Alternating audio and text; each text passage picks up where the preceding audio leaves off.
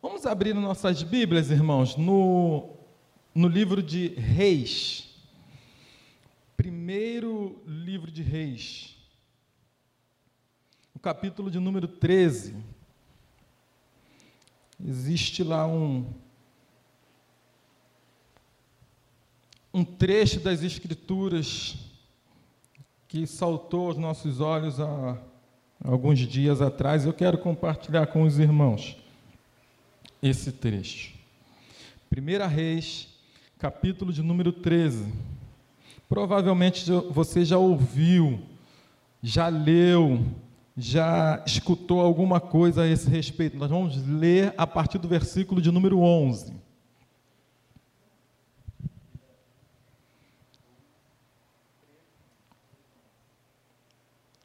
Diz assim o texto sagrado. Em Betel morava um velho profeta. Os seus filhos vieram e lhe contaram tudo o que o homem de Deus havia feito naquele dia em Betel. Também lhe contaram as palavras que ele tinha dito ao rei. Então o pai perguntou aos seus filhos: Por que caminho ele foi? E eles lhe mostraram o caminho que havia sido tomado pelo homem de Deus que tinha vindo de Judá. Então ele disse a seus filhos: Ponham a cela no meu jumento. Eles puseram a cela no jumento e o profeta montou. Então ele foi atrás do homem de Deus e, achando-o sentado debaixo de um carvalho, perguntou-lhe: Você é o homem de Deus que veio de Judá? Ele respondeu: Sou eu mesmo. Então o velho profeta lhe disse: Venha comigo e até a minha casa e coma alguma coisa. Mas o profeta de Judá lhe respondeu: Não posso voltar com você, nem entrar em sua casa. Não posso comer nem beber nada com você neste lugar. Porque me foi dito pela palavra do Senhor: Ali você não deve comer nem beber nada. Também não deve voltar pelo caminho por onde foi. O velho profeta respondeu: também eu sou profeta como você. E um anjo me falou por ordem do Senhor, dizendo: Faça-o voltar com você à sua casa, para que coma e beba alguma coisa. Versículo de número Ainda no finalzinho do 18 diz assim: Mas isso era mentira. Versículo 19. Então ele voltou com o velho profeta e comeu e bebeu na casa dele. Estando eles à mesa, a palavra do Senhor veio ao profeta, que o tinha feito voltar. E ele gritou para o homem de Deus que tinha vindo de Judá, dizendo: Assim diz o Senhor: Você foi rebelde à palavra do Senhor e não guardou o mandamento que o Senhor lhe deu, e o que o Senhor lhe havia ordenado. Você voltou, comeu, bebeu no lugar onde ele havia ordenado que você não deveria comer nem beber. Por isso, o seu cadáver não será sepultado no sepulcro dos seus pais. Depois que ele tinha comido e bebido, o velho profeta pôs a cela no jumento para o homem de Deus, a quem ele tinha feito voltar. Ele foi embora, e no caminho, um leão o encontrou e o matou. O cadáver dele ficou estendido no caminho, e o jumento e o leão ficaram parados junto ao cadáver. Versículo 25. Eis que alguns homens passaram e viram o corpo jogado no caminho, bem como o leão parado junto ao corpo. Então foram e o disseram na cidade onde o velho profeta morava. Quando o profeta que o tinha feito voltar do caminho ouviu isso, disse: É o homem de Deus que foi rebelde à palavra do Senhor. Por isso, o Senhor o entregou ao leão, que o despedaçou e matou, segundo a palavra que o Senhor lhe tinha dito. Só até aqui, meus irmãos. Que palavra, né, irmãos? Que texto para chamar a nossa atenção, né? É, eu estava viajando ali cedo quem veio aqui no culto da manhã? Faz um sinalzinho. Palavra boa, né, irmãos? Como nós fomos abençoados. Graças a Deus pela vida do nosso irmão seminarista Renato. Eu estava ali é, ouvindo, prestando atenção na mensagem. Palavra leitura, mas de reflexão para os nossos dias, né? Que nós possamos buscar entender o que o Espírito tem dito às igrejas. Inclusive, foi uma das coisas que o pastor Carlos falou quando ele subiu. Quem tem ouvidos, ouça o que o Espírito diz às igrejas. E eu fiquei pensando, Senhor, a palavra que o Senhor colocou no nosso coração, né? E aí, irmãos, capítulo 13, no versículo 1, quando eu olho, eu debruço na, no capítulo 13 como um todo, porque dificilmente, ou não é simples, nós entrarmos num texto e já entender tudo que ele diz.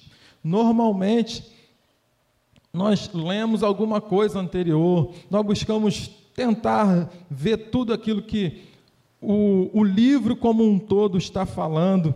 E aí eu me reportei um pouquinho, voltei um pouquinho atrás, li no versículo 1, no capítulo 13, algo que já me chamou a atenção desde o versículo 1. Observem aí.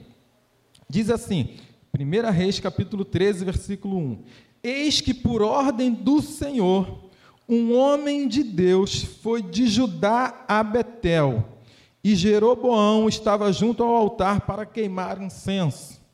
Irmãos, o que me chama a atenção nesse cenário é que Deus precisou chamar um homem de Deus que saísse da sua cidade e fosse até Betel.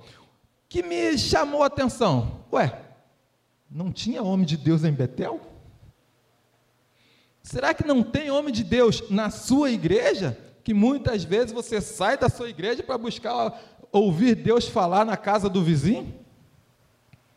Foi a primeira coisa que me chamou a atenção nesse texto. E às vezes, nós não damos ouvidos àquilo que tem sido dito na nossa igreja pelos homens de Deus para querer ouvir o que está sendo dito em outro lugar. Não que não seja falado, mas quem tem ouvidos, ouça o que o Espírito tem dito às igrejas. No capítulo 12, irmãos, nos versículos 25 e 27, também vai nos dar uma base bem interessante sobre o que está acontecendo neste contexto capítulo 12, a partir do versículo 25, diz assim: Jeroboão edificou Siquém na região montanhosa de Efraim e passou a residir ali. Dali edificou Penuel. Então ele pensou: agora o reino voltará para a casa de Davi. Se este povo subir para fazer sacrifício na casa do Senhor em Jerusalém, o coração deles se voltará para o Senhor para o senhor deles, para Roboão, rei de Judá. Eles me matarão e voltarão para ele, para o reino de Judá. Olha bem aqui para mim, preste atenção. O reino, nesse período da história, está dividido. Roboão está de um lado, Jeroboão do outro. Reino do norte, reino do sul. Então, Jeroboão tem uma brilhante ideia. Vou fazer uns altares aqui para que o povo não precise sair daqui para ir adorar na casa de Deus, na casa do Senhor, para não ter que fazer sacrifícios na casa do Senhor, que ficava em Jerusalém.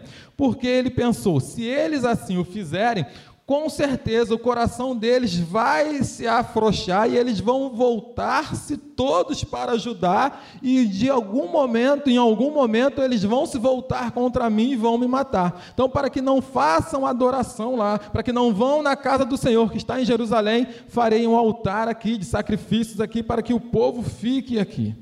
E isso diz no versículo 27. Sacrifícios na casa do Senhor. Irmão, sabe o que significa a palavra Betel?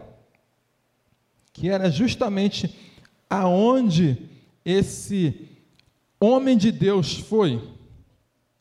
Betel significa casa do Senhor, ou morada do Altíssimo, morada do Senhor.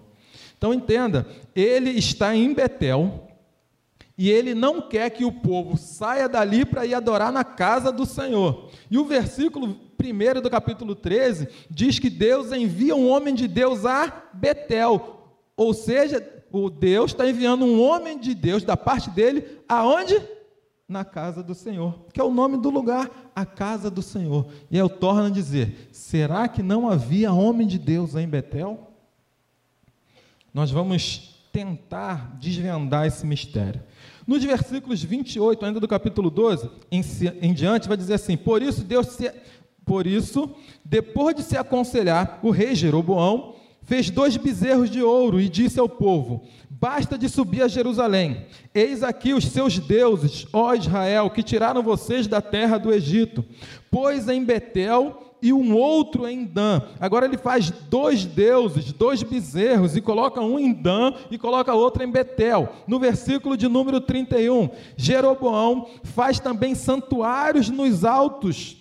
E dentre o povo constitui sacerdotes que não eram filhos de Levi, não, ele não basta ele fazer santuário em Betel, agora ele constitui como sacerdotes pessoas do povo que não eram descendentes de Levi. Ele começa a praticar, além de praticar outras coisas, ele vai constituir uma liderança que não era da parte de Deus, porque os levitas, os sacerdotes, eles eram da tribo de Levi. Tinha que ser da tribo de Levi que sairiam os sacerdotes. E ele começa a fazer uma confusão imensa, misturar todas as coisas aqui. Aí no versículo 32 diz assim: instituiu também uma festa no oitavo mês, no décimo quinto mês, igual à festa que era realizada em Judá, e ofereceu sacrifícios no altar. Fez o mesmo em Betel e ofereceu sacrifícios aos bezerros que havia feito também em Betel. Estabeleceu sacerdotes que serviam nos lugares altos que havia construído. Então, por que Deus manda um homem da parte de Deus ir a Betel? Para justamente chamar a atenção de Jeroboão. Olha, você está todo errado, não faça mais isso. É o contexto de, do capítulo do capítulo 13, do versículo 1 ao 10, vai narrar essa história. O homem de Deus chega lá e lança uma profecia sobre a vida dele, sobre o que iria acontecer adiante. Então, de certa forma, esse foi o principal motivo pelo qual Deus enviou é, o homem de Deus, que não tem um nome aqui, né, até Betel, para chamar a atenção de Jeroboão, abrir os olhos de Jeroboão. E Jeroboão ele vai tentar, de alguma forma, fazer com que esse homem fique ali também. Não, coma aqui comigo, fique um tempo, é, é, passe um período aqui, se alimente. E a gente vai lendo e relendo e relendo, a gente vai é, é, ter a percepção de que esse homem, de certa forma, se ele vai com Jeroboão, ele seria persuadido por Jeroboão para desfazer aquilo que Deus já havia dito que iria fazer. Então, uma das coisas que Deus queria com que esse homem fizesse era que ele fosse obediente e não gastasse tempo com o rei é, Jeroboão, porque com certeza, ele iria oferecer algumas coisas, ele iria, de certa forma, tentar dilubriar ele para liberar uma bênção e desfazer aquilo que Deus já havia dito. Então ele disse: Não, eu não posso parar aqui. Foi ordem de Deus eu não parar, nem voltar pelo mesmo caminho. Não posso comer, não posso beber, nada neste local. Foi o que ele vai falar para Jeroboão. E o texto que nós lemos acontece a mesma história, sendo que o profeta, que é considerado aqui o profeta velho, de certa forma consegue é, fazer com que o homem de Deus volte. Irmãos, assim como Jeroboão fez, levantou líderes sem critério, assim como, nós, assim como ele fez, nos dias atuais, infelizmente, muitos líderes também agem assim, levantam pessoas sem, sem autorização de Deus, levantam líderes que não têm muitas vezes compromisso com Deus e eles comprometem toda aquela congregação porque Muitas vezes existem lideranças que não são da parte de Deus, comprometem a vida de muitas pessoas, comprometem o, o bom andamento da vida espiritual de muitas pessoas, porque líderes, muitos desses, são levantados quando não foi Deus que mandou levantar, quando foi Deus que não constituiu uma pessoa como líder, e isso é muito sério. Jeroboão fez isso e comprometeu toda aquela nação No texto que nós lemos, temos registrado algo interessante a respeito do homem que é chamado de profeta velho. Vamos ver lá no versículo de número 11, que foi o versículo que eu li inicial, né? Em Betel morava um velho profeta. Os seus filhos vieram lhe contar tudo que o homem de Deus havia dito, é, tudo que ele tinha feito em Betel. Aqui eu quero deixar bem claro, irmãos, que o fato dele falar que é velho profeta, que é um profeta velho, isso não tem nada a ver com nos dias de hoje. Opa, se for profecia vinda a partir de uma pessoa que seja ancião, eu não vou ouvir. Não é isso, tá, irmãos? Não é isso. A Bíblia está só dando um destaque aqui que ele era um velho profeta por ser realmente uma pessoa de idade.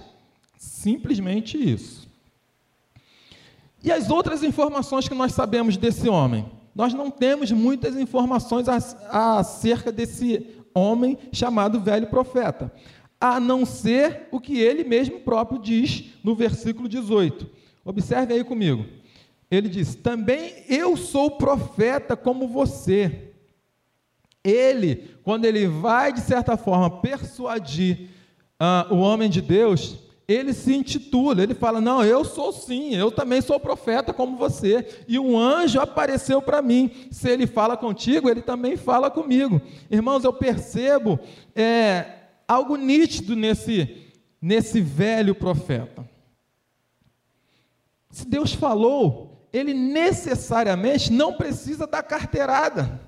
Ele não precisa mostrar as suas credenciais. Simplesmente, se Deus falou, Deus vai cumprir. Se Deus falou, comigo e está falando com a igreja, vocês vão receber. Eu não preciso aqui, é porque eu sou o fulano de tal e porque sou eu que estou falando, eu estou falando da parte de Deus. Não, o Espírito que habita aqui é o mesmo que habita aí. E se ele fala comigo aqui, ele vai falar com você aí. Então eu entendo que ele não precisava da carteirada, ele não precisava, é, de certa forma, para persuadir aquele homem, para dizer: olha, eu sou profeta, eu sou homem de Deus Deus, eu sou pastor, eu sou bispo, eu sou apóstolo. Não precisa, irmãos. Deus, ele conhece. E se é de Deus, não temos o que temer. Se temos a palavra de Deus, e se é Deus que está falando ao nosso coração, nós precisamos dar o recado. Então era o que ele precisava fazer. Se era realmente da parte de Deus, ele faria o convite para aquele homem profeta e nada mais. Mas o que eu percebo nele é, é alguém que quer se promover, é aquele egocentrismo centralizado na pessoa do homem, que a, a, pessoa do homem quer se mostrar superior aos outros, quer mostrar que sabe mais do que os outros, quer mostrar que tem mais capacidade, seja intelectual, seja espiritual do que os outros, que é mais, que é mais digno de aceitação a palavra dele do que dos outros. E cuidado. Cuidado, porque muitas dessas pessoas, como nós lemos, como nós estamos falando, nem sempre são pessoas de Deus. Ué, André, mas se ele era profeta e ele fala da parte de Deus, como é que ele não era homem de Deus? Ainda no versículo 18, um pouquinho antes do 19, diz o seguinte: que ele profetizou segundo ele, da parte de Deus, mas que aquilo que ele falou era mentira. A Bíblia também nos diz que a mentira tem um pai. Quem é o pai da mentira, irmãos? Segundo a Bíblia, é o diabo. E agora? Será que profetas mentem? Baseado nesse texto, mente. E ele mentiu justamente falando de algo que Deus não mandou que ele falasse. O Novo Testamento, irmãos, também nos traz alguns exemplos acerca disso.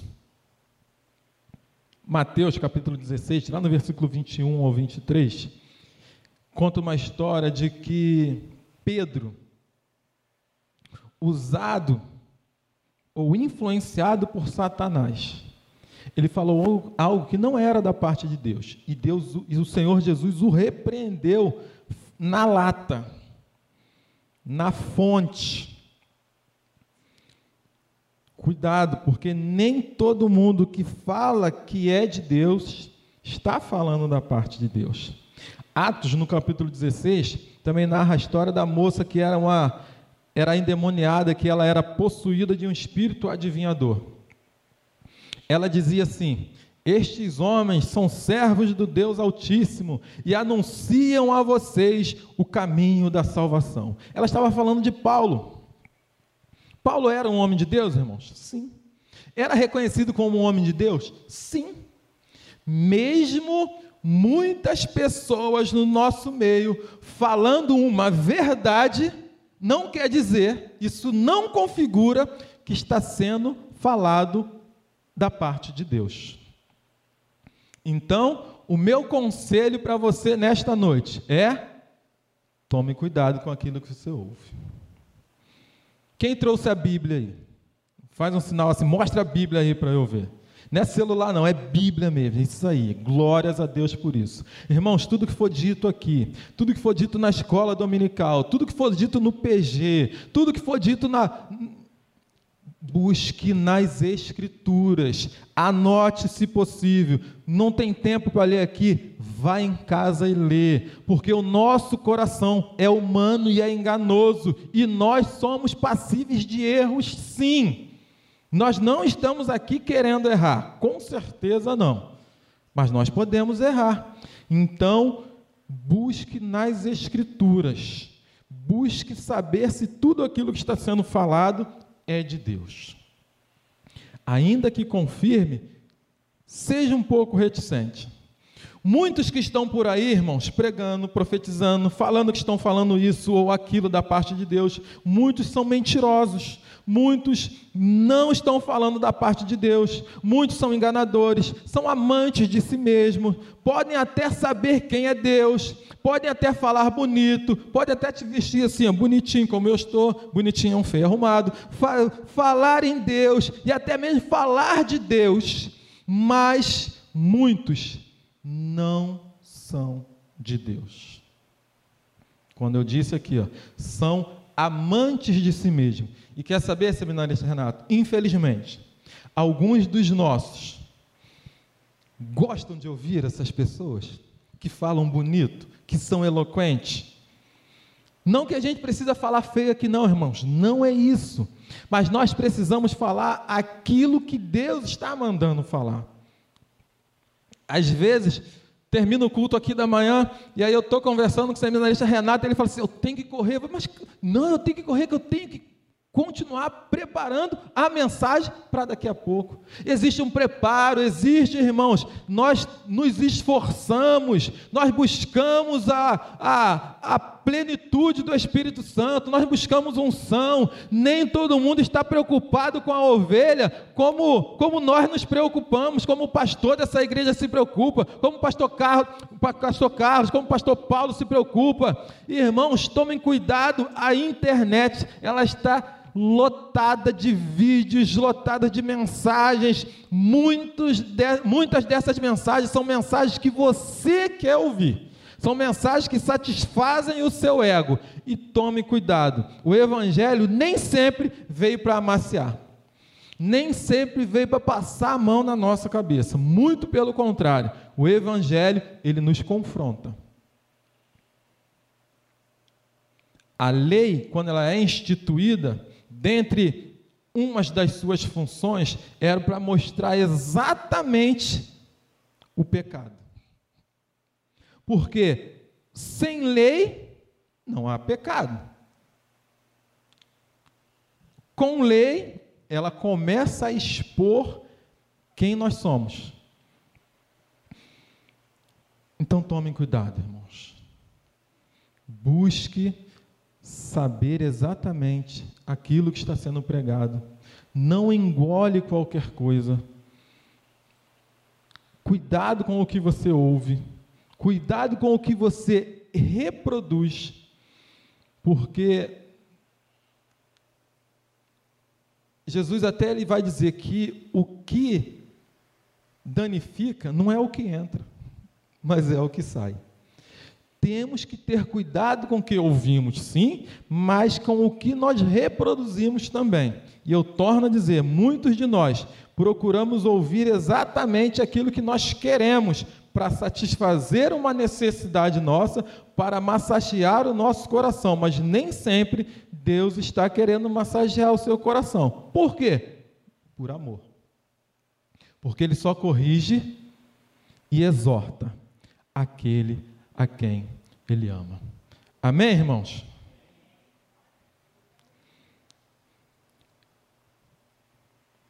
Então, muitos profetas, irmãos, vivem no nosso meio, na nossa época. Não era diferente no período desse texto de 1 Reis. No capítulo 22 de 1 Reis, tem uma passagem muito bacana e muito interessante que fala a respeito de do rei Josafá. Eu vou ler rapidamente. Capítulo 22. Três anos se passaram sem haver guerra entre Síria e Israel. Porém, no terceiro ano, Josafá, rei de Judá, foi visitar o rei de Israel. Este perguntou aos seus servos: Vocês não sabem que Ramote Gileade é nossa e nós ficamos quietos e não atiramos das mãos dos, do rei da Síria? Então perguntou a Josafá: Você vai comigo à batalha contra Ramote Gileade? Josafá respondeu ao rei de Israel: Sou com você e o meu povo é o seu povo. Então eles prepararam os cavalos. Josafá disse mais ao rei de Israel: Consulte primeiro a palavra do Senhor. Então o rei de Israel reuniu os profetas, cerca de 400 homens, e eles lhe perguntou: Devo ir lutar contra Ramote Gileade ou devo me conter? E eles responderam: Vá, porque o Senhor a entregará nas mãos do rei. Irmãos, 400 profetas.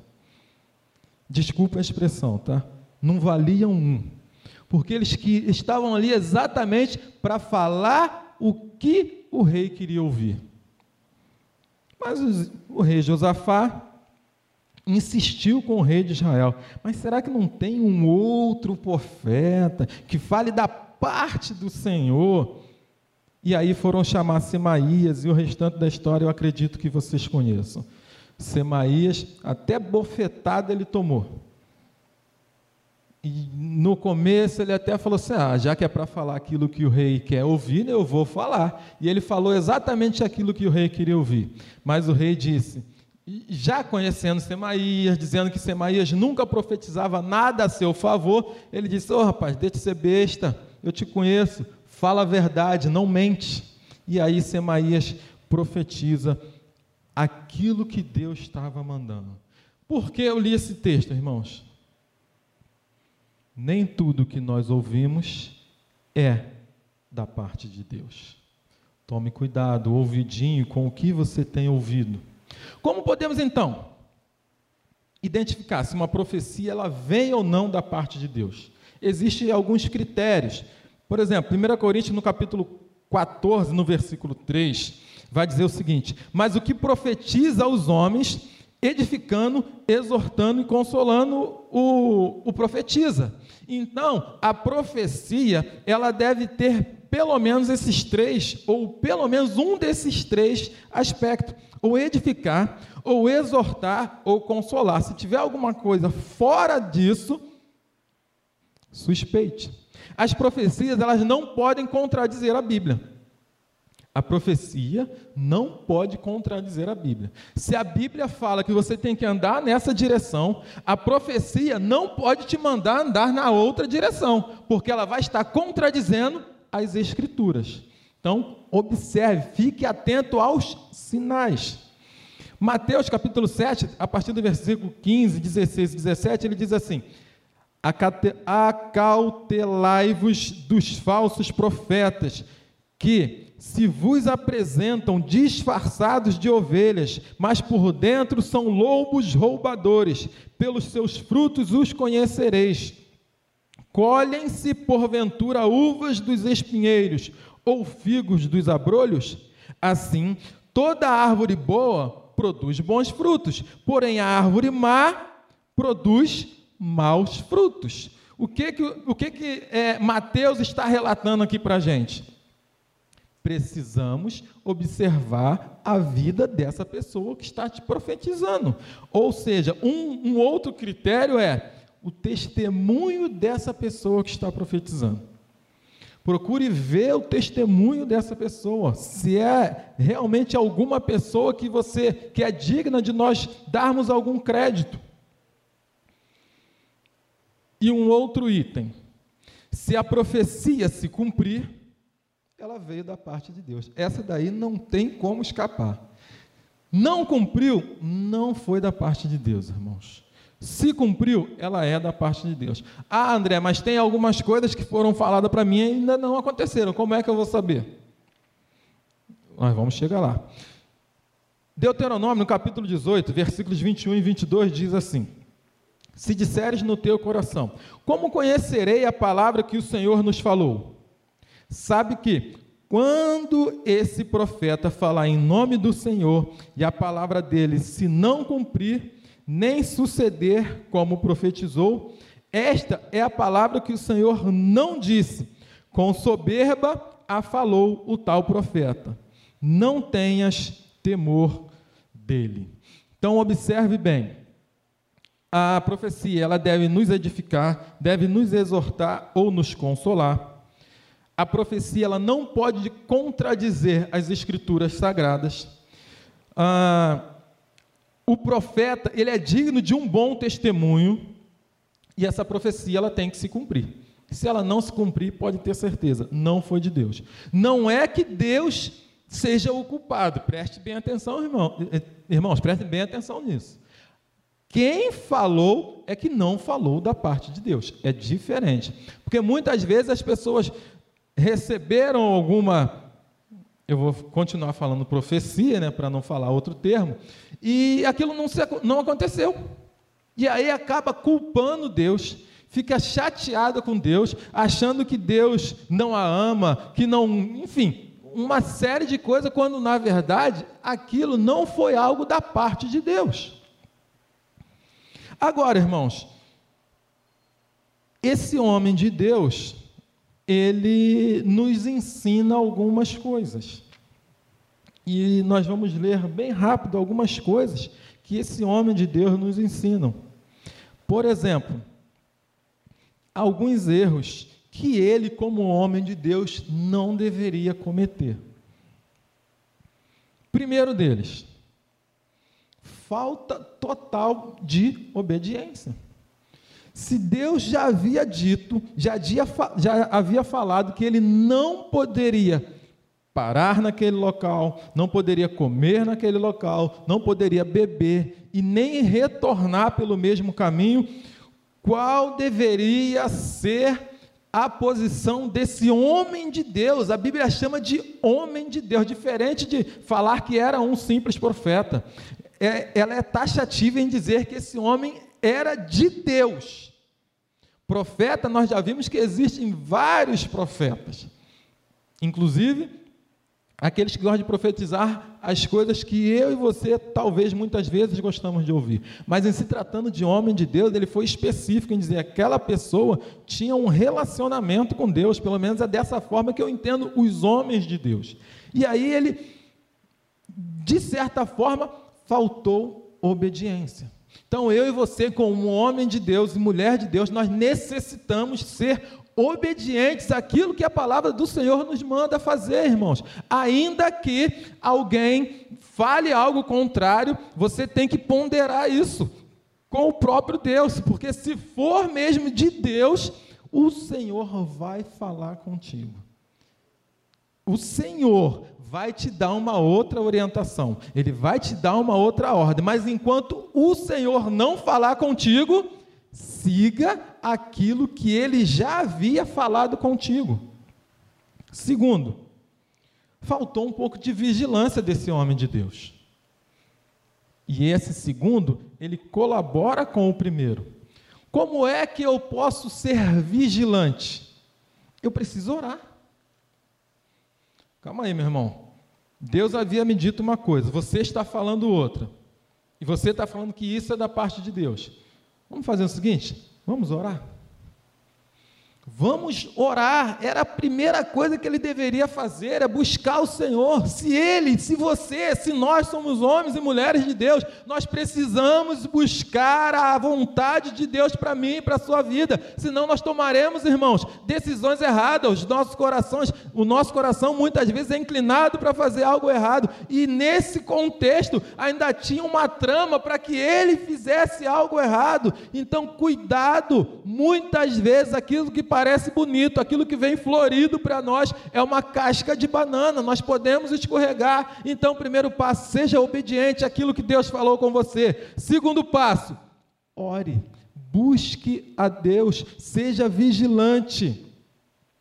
Terceiro ponto, eu quero ler com vocês os versículos 16 e versículo 17 do capítulo 3, 13, que é onde nós estamos versículos 16 e 17 do capítulo 13, diz assim: Não posso voltar com você, nem entrar em sua casa, não posso comer, nem beber nada com você neste lugar, porque me foi dito pela palavra do Senhor: ali você não deve comer nem beber nada. Também não deve voltar pelo caminho por onde você por onde você foi.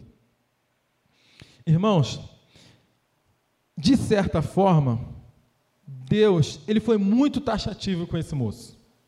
Ele foi específico com esse moço. Então, alguma coisa Deus queria tratar no coração desse moço que nós não sabemos, a Bíblia não relata, mas ele foi muito criterioso, não para, não come, não volta pelo mesmo caminho. Então, alguma coisa tinha no coração desse moço que nós não sabemos. Eu acabei fazendo uma, uma alusão aqui com Balaão. E eu penso, eu entendo que uma das coisas que ele deveria tomar cuidado era com a sua ganância. Talvez esse moço fosse ganancioso. Tanto é que o profeta, considerado profeta velho, chama ele, mas ele já havia rejeitado algo, um convite do rei. Então, o que, que eu quero dizer comigo, para mim e para você nesta noite? Tomem cuidado comigo mesmo, toma cuidado consigo mesmo, porque o nosso coração, eu já disse, ele é enganoso. E às vezes nós gostamos, irmãos, não, isso não é pecado, gostar de alguma coisa não é pecado, mas cuidado com aquilo que nós estamos gostando, porque isso, se não for algo de Deus, isso pode nos levar a uma ruína. E parece-me também, uma das coisas bem marcantes, que esse moço não se arrependeu. E isso me chamou muito a atenção. Porque o profeta velho fala com ele. Ele ouve aquilo tudo. E depois o texto vai dizer que o profeta velho profetiza por ele, agora sim da parte de Deus, dizendo: Olha, você, por sua rebeldia, e, ele, e eu, e eu ainda fui aqui, eu ainda peguei leve, que eu falei que ele foi desobediente, né? mas a palavra de Deus para ele foi que ele foi rebelde e ele, por conta de sua rebeldia, ele iria morrer. Montou, montou preparou a, a cavalaria, preparou lá o, o transporte dele e partiu. Não temos relato se esse camarada se humilhou, se ele pediu perdão, se ele se consertou com Deus, não temos. E eu finalizo dizendo isso. Que nós possamos ser obedientes vigilante. Eu até pulei algo aqui. Faltou discernimento da parte dele para saber se aquele profeta velho estava falando mesmo da parte de Deus ou não. Obediência, vigilância, discernimento, cuidado com aquilo que nós estamos guardando, cultivando no nosso coração e arrependimento. Vamos ficar de pé, irmãos? E gostaria de pedir para você fechar seus olhos, inclinar sua cabeça. Queremos fazer uma oração, irmãos. O seminarista Renato vai concordar comigo que subir aqui não é nada fácil. E principalmente, lendo esses textos, né, onde um profeta, aquele moço, por mais que ele havia mentido, em algum momento Deus usava ele para profetizar da parte de Deus. E o outro moço era chamado de homem de Deus. Quando nós subimos aqui, nós subimos de certa forma com essa envergadura. Mas que Deus tenha misericórdia de nós. Que nós possamos ter esse coração humilde. Que nós possamos identificar sempre que nós, de nós mesmos, nós não temos nada para oferecer. Mas é pela misericórdia e pela graça que Deus muitas vezes nos usa para falar aquilo que Ele quer para a igreja. Ainda de cabeça curvada, olhos fechados. Se de certa forma, irmãos, Deus tem falado alguma coisa com você, se porventura você até falou alguma coisa que não deveria falar, ou se você deu crédito a algumas mensagens, algumas profecias, alguma coisa que você não deveria dar crédito, e está preocupado, isso está te causando alguns, alguns problemas, se você está vivendo alguns dilemas por algumas profecias que você recebeu e talvez ela não se cumpriu, eu quero te dizer que se ela for de Deus, fique tranquila, ela vai se cumprir. Pode, pode demorar o tempo que for, mas ela vai se cumprir.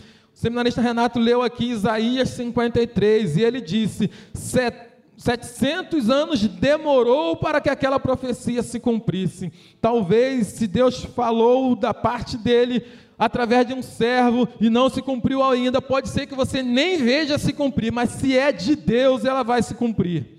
Se é de Deus, se veio da parte de Deus, ela vai se cumprir, porque os homens de Deus, eles continuam sendo usados nos dias de hoje, como eles eram usados nos, nos dias dos profetas. Mas tome cuidado com aquilo que você está ouvindo, tome cuidado com aquilo que você também está falando na vida e no coração de alguém, porque isso pode muitas vezes é, é, traçar uma linha de pensamento para ele, pode fazer com que ele direcione a sua vida por um caminho errado, então tome muito cuidado quando você subir no altar, quando você falar, quando você estiver dando aula, enfim, quando você estiver falando alguma coisa da parte de Deus, tome muito cuidado, busque sempre a orientação de Deus, busque conselho de Deus, porque Deus ele não vai nos enganar. E irmãos, procura colocar o seu coração no caminho, no trilho do Senhor, porque Ele ajusta. Se tem alguma coisa que precisa ser ajustado, Deus vai ajustar, porque o Espírito Santo ele está aqui, ele tem feito isso. Nós tivemos uma reunião graciosa e abençoada, porque é o Espírito Santo que faz isso. Muitas coisas do que eu falei aqui talvez você não gravou, mas o Espírito Santo com certeza ele vai fazer com que você grave e guarde aquilo que vai ser bênção para a sua vida. Então, se de alguma forma tem alguma coisa que tem te incomodado ou que você precisa ajustar, resolver, coloque a mão no seu coração que nós vamos orar para que Deus ajuste isso, para que conserte isso, para que transforme isso, para que aquela profecia ela realize-se sim, ela aconteça sim, para a glória e do nome dele. E quando essa profecia acontecer, quando tudo isso se realizar, você não vai dar glórias a quem te profetizou, muito pelo contrário, você vai dar glórias a Deus, porque a profecia quando vem de Deus, ela é de Deus, ela não é do homem. O homem só é um canal, só é um veículo, mas é Deus que faz todas as coisas, e é Ele que promete coisas boas para nós. E Senhor da glória, nós oramos a Ti nessa hora, Senhor. Te pedimos, continue nos ajudando, nos sustentando, nos capacitando, Senhor. Tira todo o nosso eu, tira, Pai amado, de nós essa centralidade. Muitas vezes nós emprestamos a nossa vontade, o nosso desejo, Pai amado, quando na verdade nós devemos fazer a Sua vontade, o seu desejo. Nos ensina, nos capacita, nos ajuda. Tira, Senhor, toda a trave dos nossos olhos, tira toda, Pai amado, toda a cera dos nossos ouvidos, cera essa que atrapalha ouvirmos a Sua voz, nos capacita a discernir a voz de Deus da voz do inimigo, que quer de muitas vezes nos enganar, nos persuadir, nos tirar do caminho, Senhor. Eu tenho dito que não temos outros caminhos, nós só temos um caminho, o que passa disso é atalho, nós não queremos seguir atalho nenhum, nós queremos seguir aquele que é o único caminho, que é a verdade, que é a vida, por misericórdia, Senhor, ajuda-nos a continuar trilhando o caminho certo,